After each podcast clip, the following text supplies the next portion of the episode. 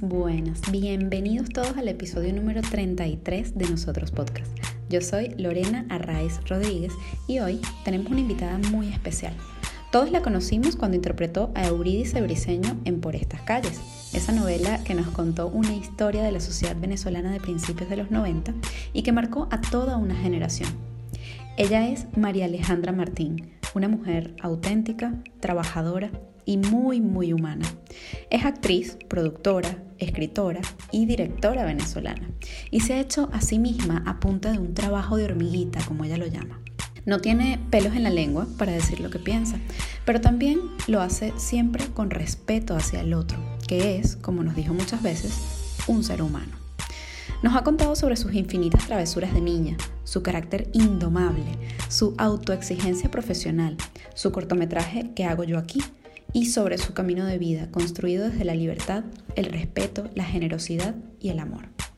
Tiene una sonrisa que se contagia aún a 7.000 kilómetros de distancia y una buena vibra que traspasa todas las pantallas. Es parte de una familia de gente buena, con un corazón enorme, que abrazan con la mirada. La hemos visto crecer, o bueno, hemos crecido con ella, mejor dicho. Disfrutamos de su trabajo y de su humanidad desde hace 35 años en las pantallas, pero estos 50 minutos han sido un auténtico regalo. Sin más, los dejo con este episodio número 33 de Nosotros con María Alejandra Martín. Bueno, María Alejandra Martín, bienvenida a nosotros, a este espacio, y que te agradece sobre todo que hayas tomado este ratito para compartir con nosotros tu historia. Bienvenida. Muchas gracias, Lorena. Me encanta estar aquí con ustedes. a nosotros nos encanta que estés. Y bueno, mm, este programa, este podcast, realmente quiere contar ¿no? un poquito la historia de, de los venezolanos eh, para recordarnos que somos, como decimos aquí en el podcast, una gota en el mar infinito de nuestro gentilicio y tú eres parte, por supuesto, fundamental de ese gentilicio, no solo por ser un personaje público, sino porque además has sido parte de esa construcción social, ¿no? De lo que somos. Así que, bueno, nosotros te definimos como una persona auténtica, muy trabajadora, muy luchadora y, y bueno, no sé, así te vemos, no sé cómo te... ¿tú? Yo me defino como una hormiga de trabajo. Soy una hormiga de trabajo. o sea, trato de que la mente no me, me juegue eh, este, trucos mm. y, lo que hago es ocuparme, ocuparme de lo que me interesa que se haga. Este, entonces, en lugar de ponerme encima, ¿sabes? Esas cargas de que tengo que, no, no, no, yo hago. Y entiendo que en la medida de las posibilidades, bueno, lograré más o menos dependiendo de mi capacidad en, ese momento de mi vida. Entonces eso me ayuda mucho porque me quita, tú sabes que a veces la cabeza es lo que hace que uno no logre las cosas. Bueno, a veces, yo creo que siempre. uno está todo el tiempo como, tú sabes, juzgándose, no, esto no lo sé hacer, esto no me va a salir. En cambio, si tú dices, ok, si no sé, aprendo. O sea, ¿qué parte no sé? No sé esto, ok, voy y aprendo. Por eso es que a mí me encantan los profesores que, eh, eh, que te dicen las cosas claramente.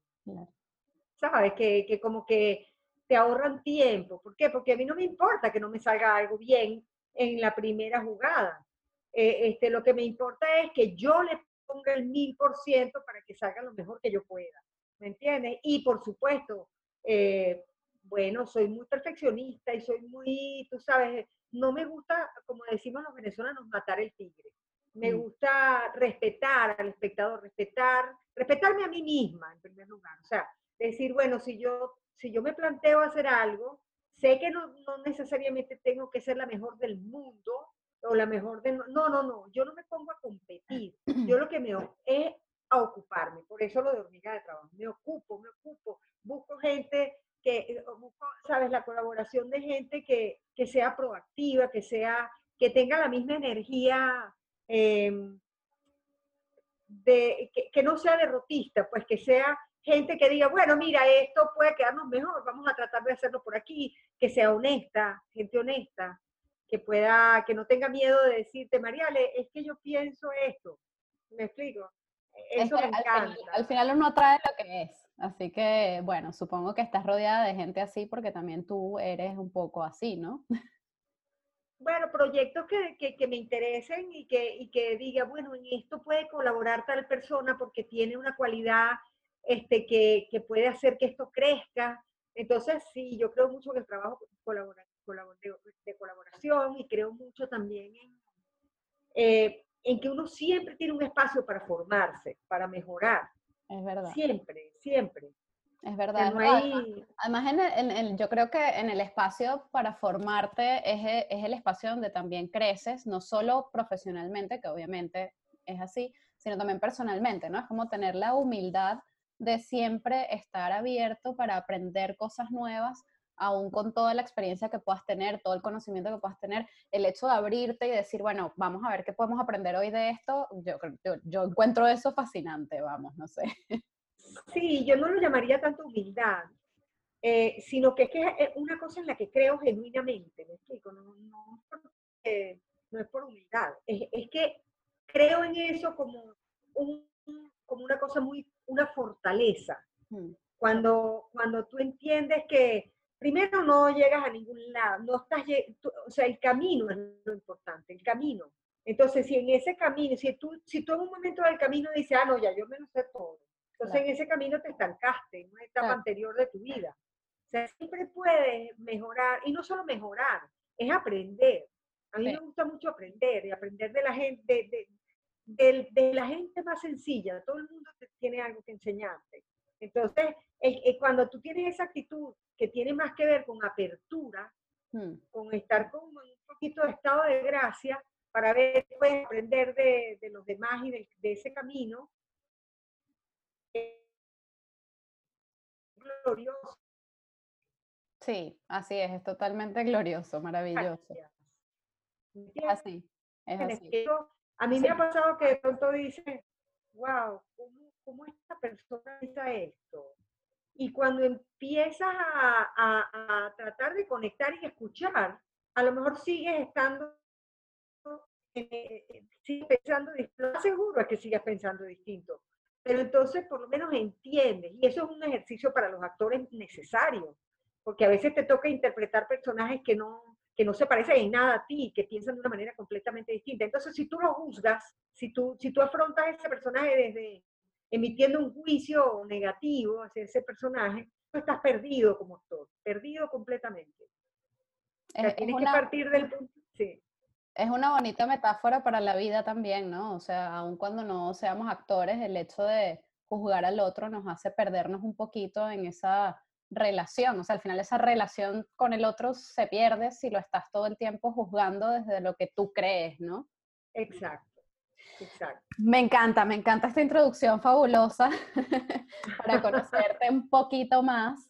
Em, yo quisiera comenzar ahora eh, por el principio, ¿no? Como dirían por ahí, que es la infancia. Yo creo que eh, lo creo de verdad que, en nuestra infancia, pues, no sé, se marcan de alguna manera ciertas características de nuestra personalidad, las primeras cosas, las primeras inquietudes, eh, no sé, hay cositas que se quedan con uno, ¿no? esa niña interna que tenemos allí, en nuestro caso que somos mujeres, eh, pues bueno, claramente va marcando un camino. Entonces, bueno, cuéntanos cómo era esa Mariale o Mariale, que por ahí me dijeron que te decía Mariale. Eh, sí. De niña, ¿cómo eras? Además, hija, además de, de Américo Martín. Entonces, ¿cómo, ¿cómo era esa casa, esa familia? No sé, cuéntanos de ti, ¿qué te gustaba hacer? Bueno, mira, este, tú sabes que yo cuando estaba chiquita, yo estoy muy cercana con mi papá Américo, pero yo, yo le digo papá Américo porque tengo otro papá también, que es mi papá Héctor, Héctor ah, Silva Michelena. Porque este, mi papá Américo, cuando yo era niña, él, eh, él estaba preso en el cuartel San Carlos, en una, buena, en una buena parte de esa etapa. Eh, y yo viví mucho tiempo, ay, es, es, mire, yo tuve una infancia fabulosa. Y era terrible, mi hermana y yo éramos terribles terrible. ¿Por qué? terrible, nos portábamos muy mal, eran los monstruos apocalípticos. Nos llamaban a, a, mi hermana y a mí, que éramos, bueno, el mayor de los primos, mi primo Juan Miguel, eh, mi primo Miguel, mi hermana María Eugenia y la tercera, ¿no? era la más chiquita. Pero, eh, espérate, de un, de un chorro de, de primos que vino después, o sea, nosotros somos los más grandes, Este, mi hermana María Eugenia murió hace más de 20 años, hace un bojote de años, murió mi hermana. Em, y, pero éramos, éramos, eh, bueno, éramos terribles, em, que es una mujer extraordinaria, mi mamá es increíble. Ella es la mayor de sus hermanos y yo tuve 11 tíos por parte de mamá. Wow. Y en una etapa vivimos en casa de mi abuela. Entonces, bueno, eh, teníamos mucha libertad, éramos unos niños súper libres y, muy locos, hacíamos unas cosas terribles, éramos, éramos tremendísimos en Maracay, tremendísimos. Pero yo tuve una infancia además donde viví un tiempo en África, vivimos en Senegal. Wow, eh, bueno, eso no lo papá, Sí, vivimos en Senegal, nosotras nueve meses, mi hermana y yo, mi papá Héctor y mi mamá se quedaron tres años y yo, y yo viví con mi hermana en esa etapa eh, en casa de mi abuela. Este, porque mi, mi, papá Héctor estaba trabajando en un instituto de investigaciones científicas en, en Senegal y bueno, nosotras estuvimos un tiempo en casa de mi abuela, que recuerdo esa infancia como una cosa gloriosa.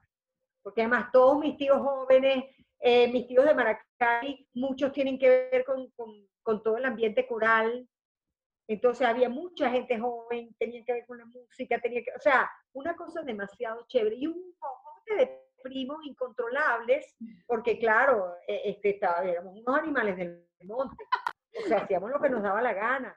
Cosas terribles, como por ejemplo, yo recuerdo que íbamos a la panadería de la esquina y, nos robábamos los, los, dulces y nuestros tíos nos regañaban horrible. o sea, éramos, agarrábamos los libros de mi mamá teníamos un, amigo de, los, de, los, chavos de la cuadra, casi primo, que tenía una pierna un poco más gorda, tenía un problema de, no recuerdo, sé exactamente qué enfermedad, pero tenía, lo tratábamos igualito que a todos, pero entonces lo utilizábamos horrible, estoy hablando de unos niños, ¿no? La crueldad de la infancia, lo utilizábamos para pedir para pedir, eh, este, vendíamos los libros, entonces éramos un horror, un horror, unos niños tremendísimos, entonces, bueno, nos regañaban, pero hacíamos lo que era, éramos muy, muy muy terribles. Jugábamos béisbol en la calle, ay, éramos ¿Y qué, qué, qué, qué, hay de esa, de esa Mariale pequeñita, eh, de esa libertad y de ese ser tan terrible que hay en, en, en, la María Alejandra Martín de hoy? Yo creo que eh, la parte de la libertad es una persona sumamente libre de aquí, además, de aquí. No soy una persona prejuiciosa.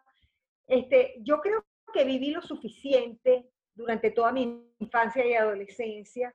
No me quedo, no me quedo, o sea, soy una persona que ahora, eh, y desde hace mucho tiempo, como que voy muy por, por las reglas. Me gusta mucho la ley, cumplir con las normas, me gusta el respeto hacia los demás.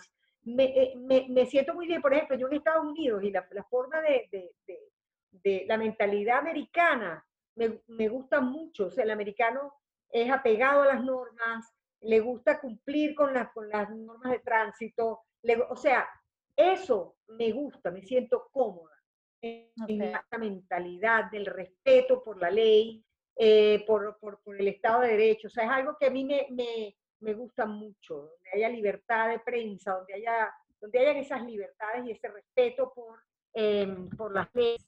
Eh, de, de, muchachita, bueno, era terrible y, y a lo mejor eso no, o sea, no, no, no, lo respetaba mucho, pero creo que ya viví lo suficiente y con creces toda esa etapa de todo de niña.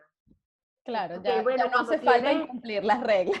No, no lo necesito. Por el contrario, no, no me siento cómoda en, la viveza criolla, no me siento cómoda en, en, esa parte que me parece hoy en día y, desde, desde, muchos años, desde hace muchos años en mi vida, me parece que no nos, no nos conduce a ningún lado. Sea, lo que más me gusta eh, de, de repente de haber sido tan tremenda y de adolescente también, porque eso me duró un tiempito en la adolescencia, pero llegó un momento en que como que entendí que no, que no hay nada más bello que hacer las cosas correctamente, o sea, tratar de hacer las cosas correctamente, que no siempre te salen, pero en la medida en que tú respetes la, la gente con la, que, con la que trabajas, respetes los oficios, este, lo que cada persona puede aportar, vas a ganar muchísimo más.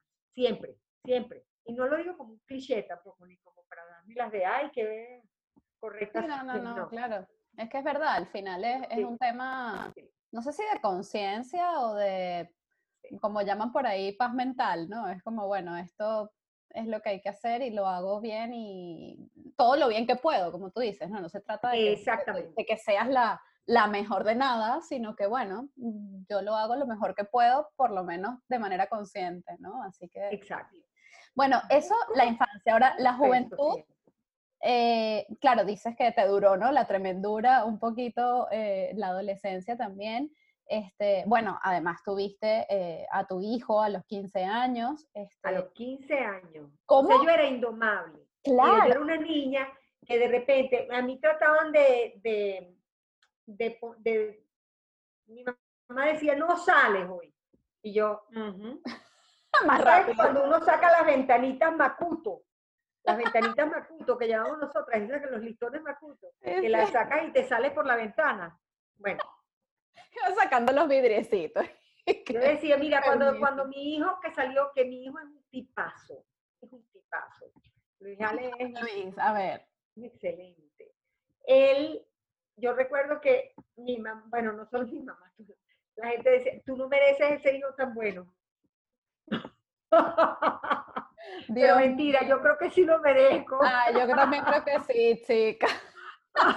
Pero lo que te quiero decir es que era una niña muy tremenda. Sí lo era, sí lo era. Y además, este, yo creo que incluso no era, este, yo creo que a veces esa tremendura obedece a, a, a, a lo mejor a, cosas un poco disléxica, yo era un poquito disléxica con los, números, o sea, tenía como, como algunas cuestiones que a lo mejor no detectamos durante, durante mi, esa primera etapa de mi vida. Y después, de pronto, eh, me daban unas migrañas horribles o tenía pesadillas desde, los nueve años, me daban unas migrañas espantosas. Y yo después con el tiempo como que entendí que ahí había algo, había como un cablecito pelado que tal vez si, si eso, si, si hubiéramos, lo hubiéramos visto a tiempo, tal vez, tal vez mi infancia no hubiera sido tan, tan indomable. Este, tal, vez no hubieses dado tantos dolores de cabeza, pero igual no hubieses aprendido todo lo que has aprendido. Tienes razón, a lo mejor ahorita estaría, o no ahorita, sino eh, eh, no, no se me hubiera pasado esa etapa tan terrible tan pronto. Claro, y entonces ahora estuvieras eh, infringiendo leyes por ahí de adulto. No, no, no. Mira, no, mejor así, ya está, ya lo viví.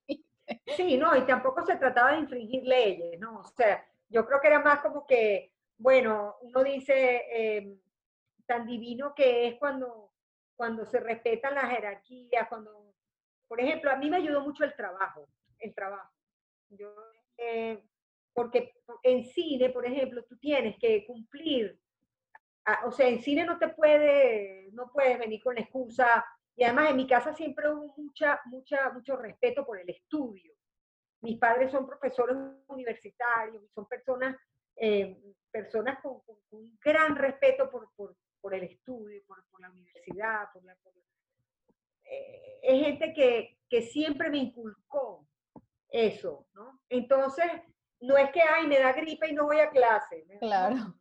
tú tenías que cumplir con tu parte, que era toda la parte de, respetar a tus maestros, respetar, eso siempre lo, he cumplido, o sea, mm, y tampoco, o sea, te hablo de cosas que de pronto, bueno, de los niños, hay niños tremendos, pues yo era tremenda, pero no se trataba de que era una delincuente juvenil ni nada por eso. hombre, claro.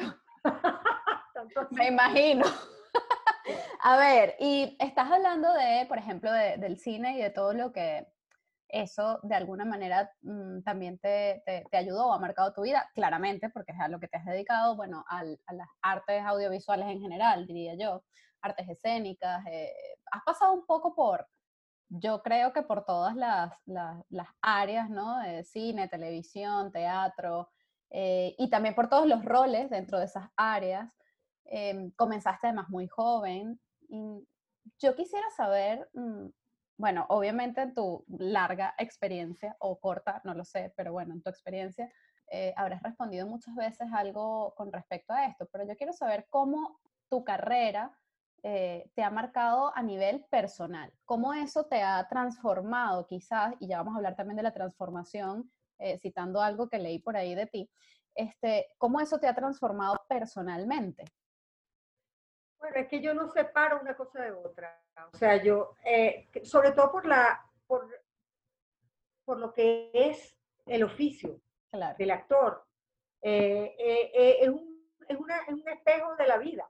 Entonces, eh, no es fácil, no ha sido, no a mí me ha ido muy bien, te confieso. He pasado etapas muy difíciles mm. y em, hay otras donde, o sea, yo soy una persona que, que tengo un carácter, eh, es una paradoja, porque por un lado soy súper, súper chévere y súper dulce y súper sangre liviana, pero, pero por otro soy sumamente estricta con ciertas cosas, sumamente estricta, o sea, a veces incluso me sorprende particularmente conmigo misma.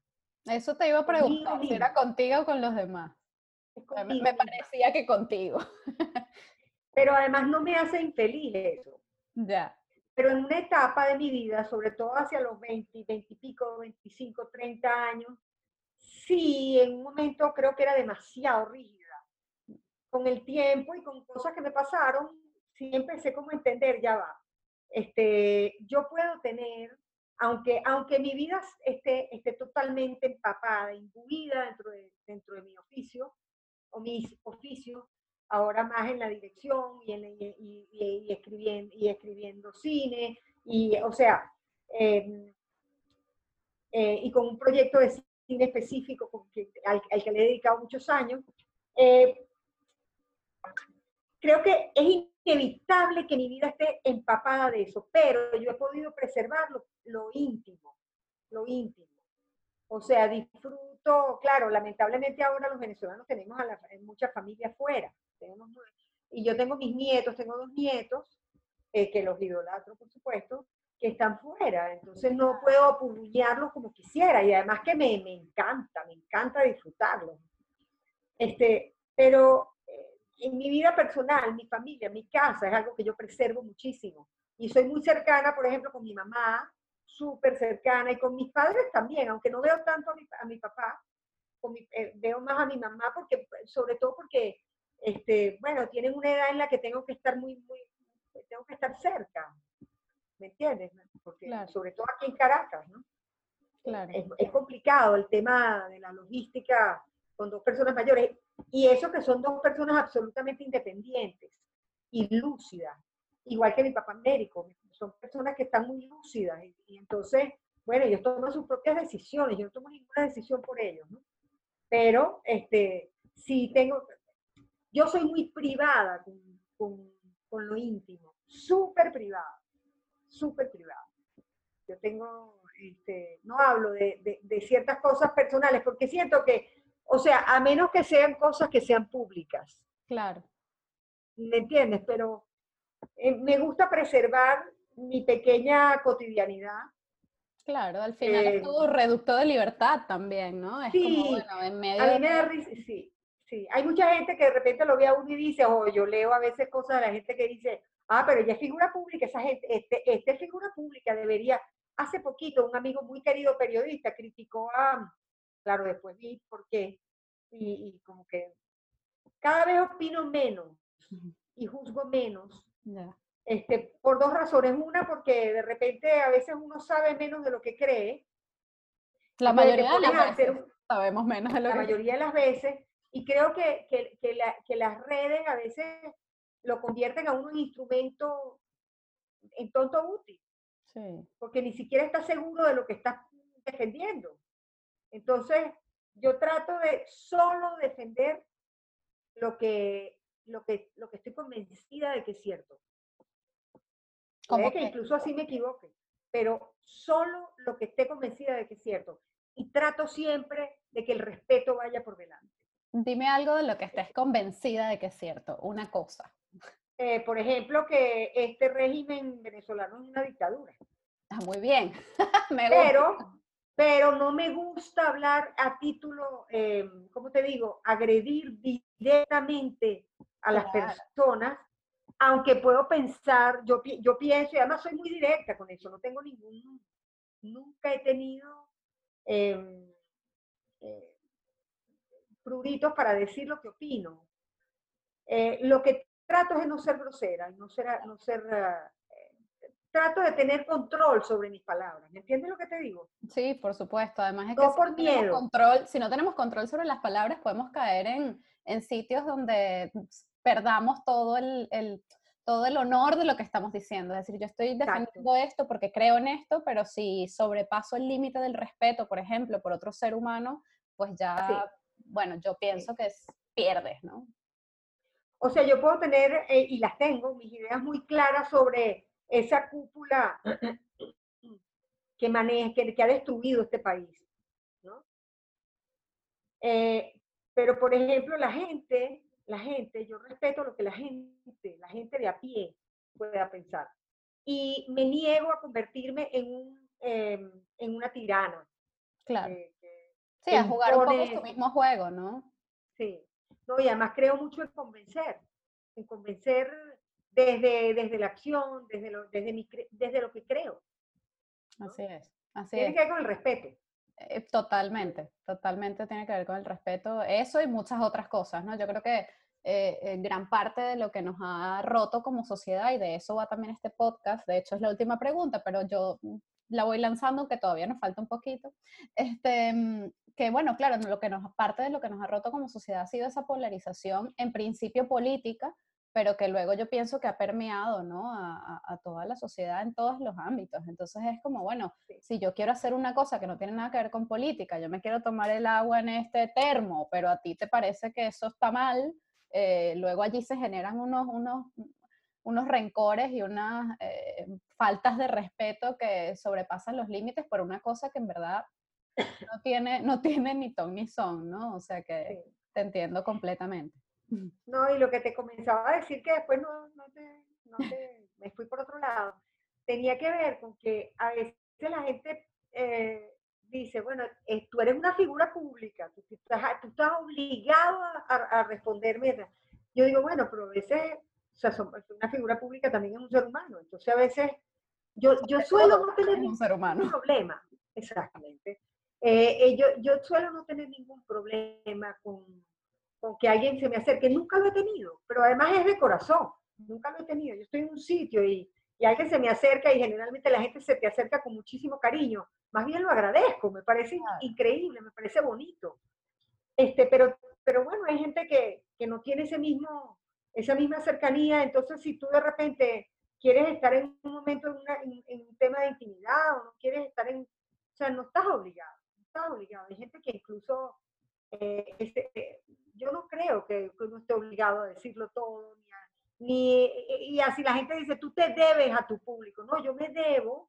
Yo, yo, hago mi trabajo para mi público, yo hago el trabajo para el público, pero yo me debo a mi, a mi conciencia, me debo a, a, a, lo que, a, mis ideas, a lo que yo quiera lograr, a eso me debo, a eso dedico mi vida y la comparto con el público y de esa manera respeto más al público y le doy lo mejor de mí. Así ¿Me entiendes? Qué bonito. Entonces lo comparto con el público. Pero no es que me deba a mi público. Así es, así es. Eh, Deberé a, entregar lo mejor de mí a mi público.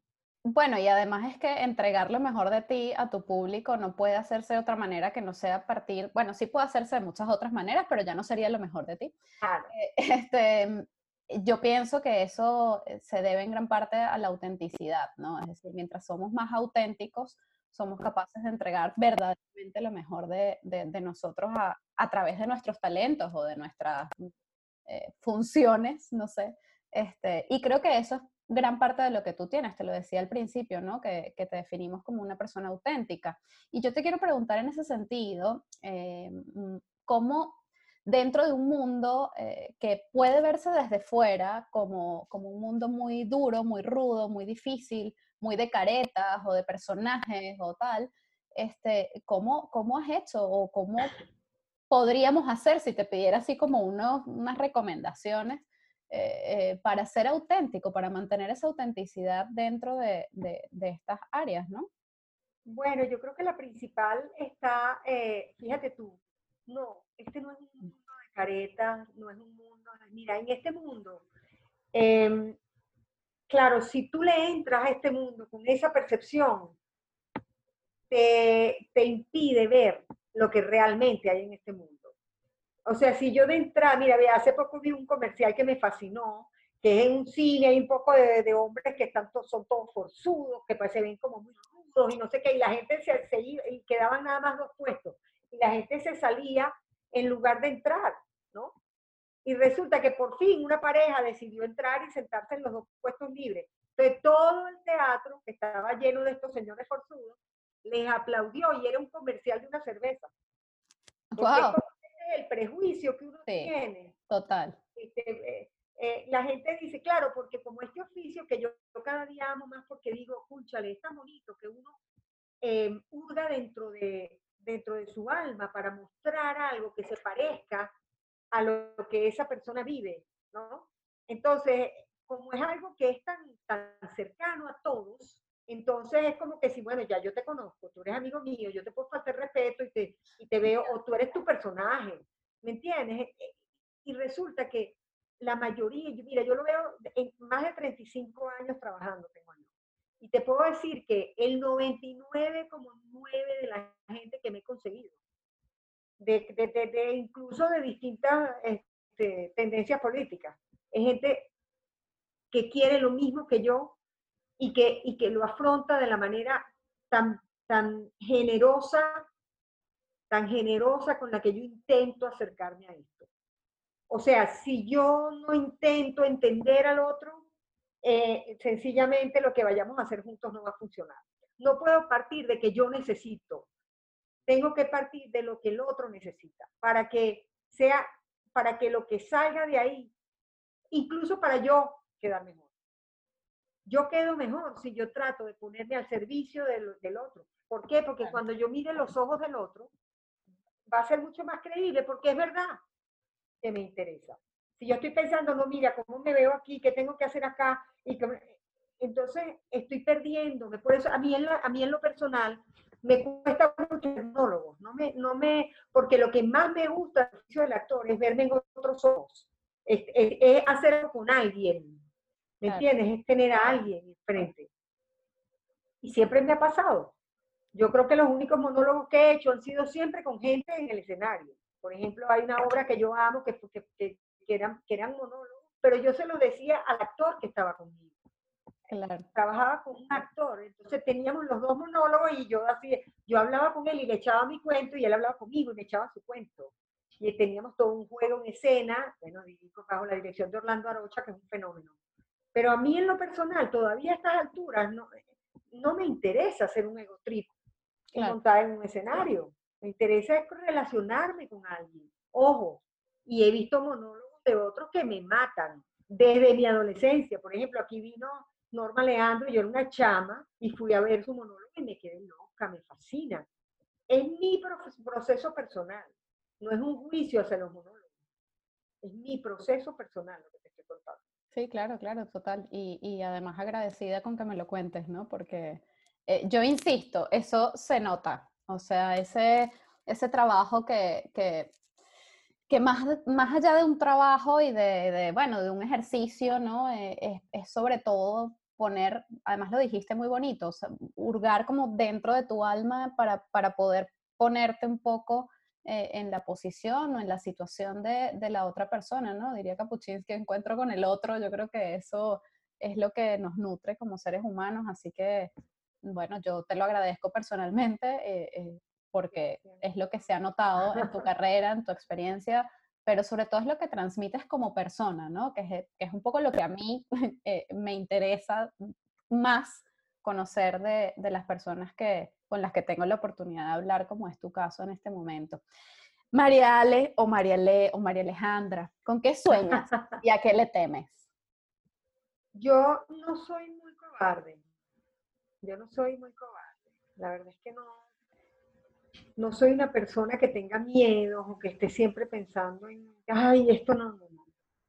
Eh, podría decir que lo único que temo es que es no estar con mi gente, no ver a mi gente, no estar cerca, aunque no esté físicamente cerca, este, fallarle a mi gente de alguna manera, ¿no? Porque uno a veces lo que, lo que puede pasar es que por, por, cosas, a lo mejor no te ocupes de lo que te tienes que ocupar o, descuides cosas humanas, personas que, que, a lo mejor te necesitan en un momento. Eso es lo que temo. Eh, sí, eso, eso podría ser un temor mío. Que a veces por estar tan imbuida en lo que hago, tan apasionada con lo mío, o con lo que estoy construyendo, que a lo mejor no es mío, sino de otro, pero metida en algún proyecto, entonces descuido, a lo mejor no escucho a lo mejor lo que, lo que alguien está intentando decirme o lo que alguien está, intentando, o lo que alguien está intentando necesitarme, necesitar de mí. ¿Me entiendes? Entonces eso temo, temo. Me gusta, me gusta estar como alerta, me gustaría estar más alerta de, de no fallarle a mi, a mi gente, no fallarle a mis compromisos, a, la, a mis compromisos que siempre parten de una cosa amorosa, pues, o sea, si estoy trabajando en el proyecto de un amigo, de una gente querida, que es otra de las cosas maravillosas que tiene este oficio, este oficio te acerca a gente increíble, entonces cuando, cuando estás en un proyecto de otro también tiene, tiene, tiene ese carácter de que, tienes la responsabilidad de que eso te salga bien. porque lo haces desde el amor porque hay que hacerlo desde el amor, creo yo. Ese es mi consejo. Mi consejo es hacerlo desde el amor. ¿Y con qué sueñas?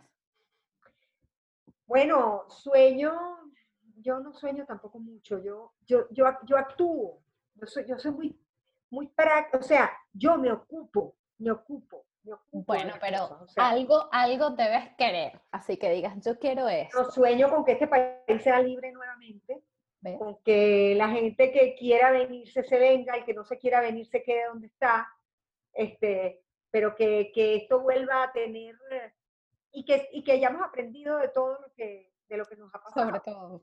Pero que definitivamente esta vuelva a ser esa arena que fue en un momento, la parte buena, eh, donde se quería venir todo el mundo a construir. Este, y donde a veces uno tenía incluso complejos porque pensabas que no estabas a la altura de no sé qué. Y fíjate tú, yo hago mi corto y eh, en Nepal lo, lo te ganas premios. En, Australia. Felicidades. En, en, Estados Unidos lo seleccionan, en Inglaterra, en, la India, en fin. Y, y, y, entonces tú dices, espérate, no, nosotros sí tenemos capacidad de hacer cosas grandiosas, aunque sean pequeñas, pero, pero cuando lo haces desde lo humano, desde lo realmente, este, donde no quieres estafar a nadie, donde lo haces de verdad poniendo el, el, alma, entonces eso va a ser recibido así. Así es. Va a ser recibido así en cualquier lado. Y es lo que por eso ha hecho que tantos venezolanos tengan, tengan cabida en, en, cosas extraordinarias. Eso es lo que hay que rescatar de alguna manera. Y hablando justo de Venezuela, eh, yo quería... alimentar, perdón el inciso, y alimentar. Sí, hay que alimentarlo es verdad. Hay que alimentarlo y regarlo como una matica. Sí, sí. Em, te decía que eh, hablando de Venezuela, quisiera saber cómo la defines. Además, tú estás allí, ¿no? Y, y sigues haciendo país dentro del país cuando muchos estamos haciendo país desde fuera del país, ¿no? Entonces, ¿qué es para ti Venezuela y, y cómo crees que podemos de alguna manera reconstruirnos socialmente desde donde estamos, desde donde está cada quien. Fíjate tú, eh, esto a lo mejor te va, no te va a sonar muy bien, ¿no? Yo no soy una persona nacionalista y le tengo mucha, le tengo particular rechazo a esa palabra, mm. nacionalista, porque me suena nacionalsocialismo de, de Hitler. Sí, no sí, me gusta nada esa palabra. Este, eh, yo no soy una persona que ande con la banderita, ni, o sea, no soy así, no se parece hace falta ser eso. No lo siento, o sea, yo, yo soy una persona que eh, mm, creo mucho en el trabajo pequeño, en el, en el detalle, creo mucho en el detalle, creo mucho en el valor del aporte desde cualquier esquina. ¿Me entiendes? Más que una cosa de que, ay, yo voy grande y soy la que sé y, los demás están equivocados y mi verdad es la... No, no, no. A mí me gusta mucho eh, ser detallista, ser minuciosa en mi pequeño aporte. ¿Me entiendes? y, tratar de ver los pequeños aportes de cada uno. Y creo que esa es la manera, creo mucho en que esa es la manera de que reconstruyamos esa, esa filigrana mm. que no pertenece a una persona, sino a todos. Eh, yo creo que lo que tenemos que hacer es eso, pues apartarnos del, mes, del, de lo mesiánico, o sea, no necesitamos un Mesías, un Superman que venga a rescatarnos. Nosotros necesitamos cada uno ocuparse desde su ángulo y con la, con la, ¿cómo te digo? Con la generosidad que nos caracteriza, como, eh, eh, que caracteriza nuestro gentilicio, poner de nuestra parte, poner de nuestra parte. No pensar simplemente en que tengo que destruir lo que otro está haciendo. Otro se puede equivocar. Pero lo que no podemos hacer nosotros es sobre la equivocación poner el lunar y marcarlo más como un marcador negro. Lo que tenemos que hacer es decir, ok, esta persona es un ser humano que puede equivocarse, pero esta persona está trabajando y a esta persona, eh, o sea, me, explico, o sea, cada tenemos que tratar de no ser destructivos, de no ser, de no jugar el papel de ser nuestros propios enemigos. Claro. O sea, tener claro que somos un solo país y que sería maravilloso que encontráramos este, siendo generosos, o sea, recordando lo generosos que podemos ser, que lo tenemos en la sangre. Bueno, de esa manera es que podemos nosotros reconstruir esto, sin ver al que tiene menos como, como con desprecio, sin, sin ver al que tiene más con desprecio, este, sin, o sea, yo pienso que es muy posible, porque es algo que tenemos en los genes, creo yo. O sea, que hay mucha gente mala también, obviamente, si no, no tendríamos a los Bueno, claro, pero, pero vamos, vamos a enfocarnos en los buenos, ¿no? Exacto, exacto. Yo creo que eh, eh, nuestro poderío estaría eh, en, realmente mostrarnos generosos ante el enorme trabajo que requiere este país. Mostrarnos generosos desde lo personal.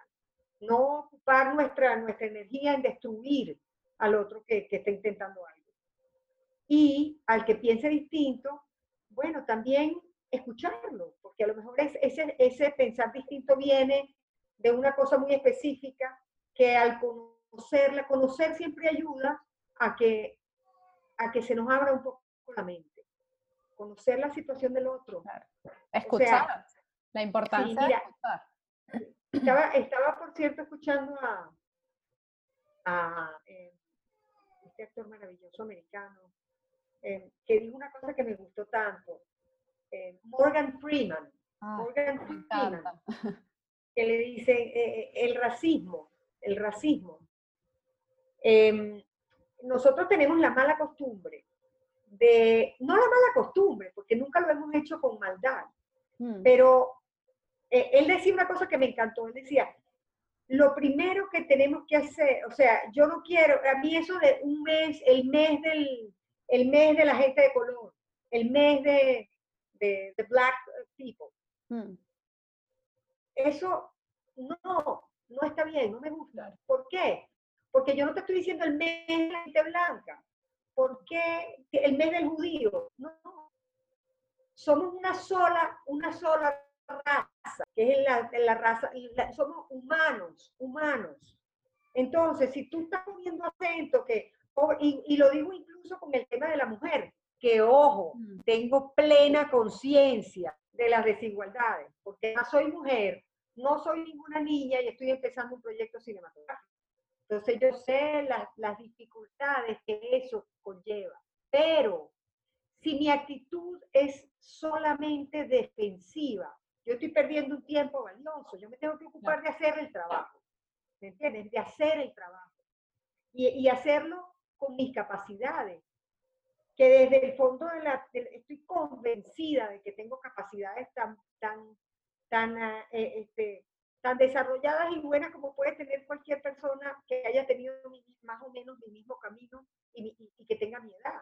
Entonces, que sea más difícil por una cuestión cultural para las mujeres, no significa que yo voy a poner mi, mi, este, mi acento en que hay pobre de mí que soy mujer. No. Eso te iba a decir, que es como eh, la, la, mm, quedarte en el victimismo y ese victimismo, Eso no me gusta. De alguna manera, claro, porque al final se convierte eso en una excusa, en la excusa perfecta para no hacer el trabajo, ¿no? O sea, porque si yo me quedo en el victimismo, obviamente no puedo hacer el trabajo porque soy víctima, ¿no? Entonces, claro, te entiendo. Este, no, y además quitarte de que no puedo hacer el trabajo. Puedo hacer el trabajo.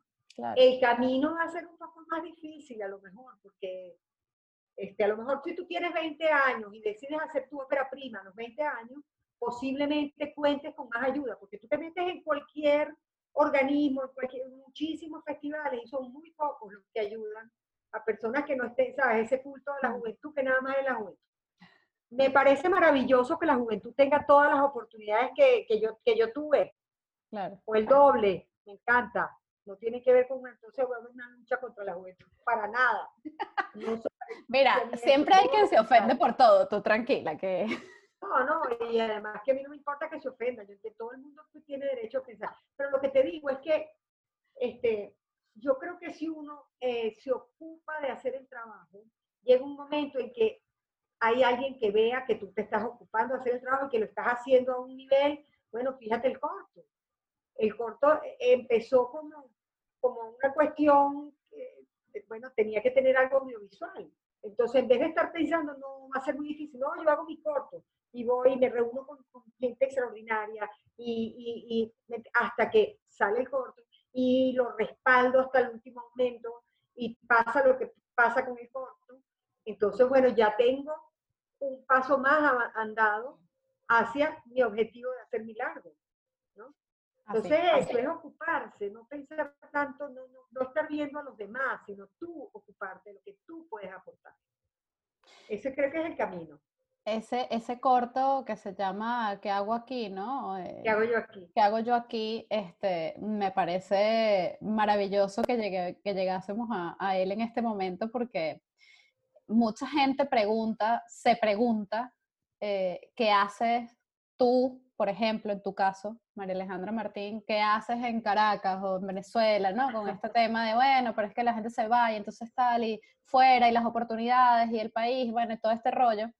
Eh, ¿Qué haces tú? Yo nunca en mi vida he tenido ese pensamiento, como bien te decía antes, yo no soy nacionalista. Eh, yo estoy aquí en este momento por varias razones. Espérate, antes de que existiera este régimen, mm. Yo me fui a estudiar afuera, cumplí los siete años en Senegal. Me fui dos años a Nueva York.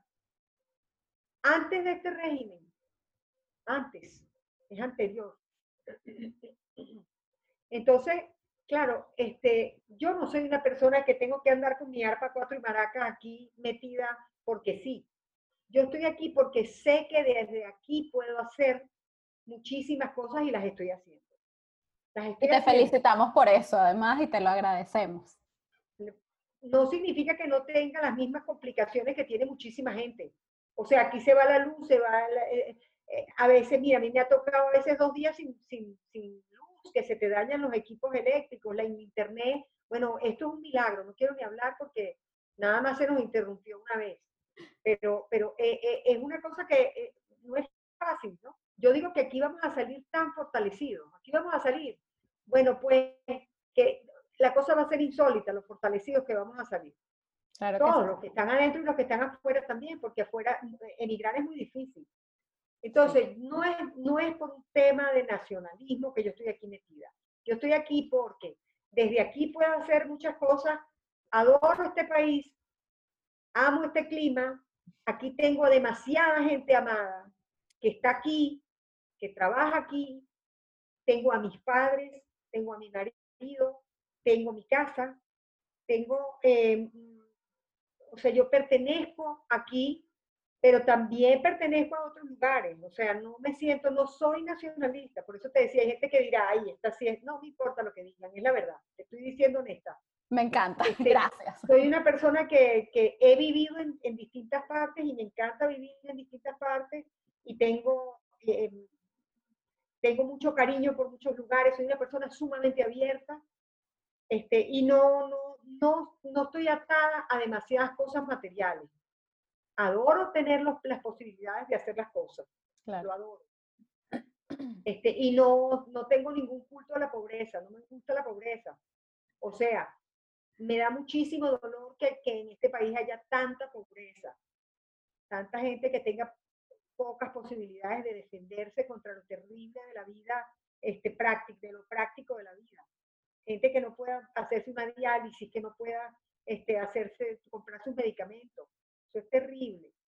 Entonces, este, cuando, o sea, tener las posibilidades de, de, funcionar dentro de todas las dificultades de este país me parece una bendición. O sea, Evidentemente. Con todas sus dificultades en este momento de mi vida, estoy haciendo las cosas desde aquí y, y bueno, tiene sus dificultades, pero a la vez tiene muchas cosas buenas. Claro es una decisión muy personal. Eso es correcto. Personal. Eso es correcto. Em, bueno, yo te quiero felicitar por el premio reciente que ha ganado el corto, pero también te quiero felicitar y más que felicitar es agradecer, de verdad, desde, desde dentro, eh, toda esa, repito, esa autenticidad que, que, te caracteriza, ese corazón tan grande que se nota, ¿sabes? Que sin conocerte se nota.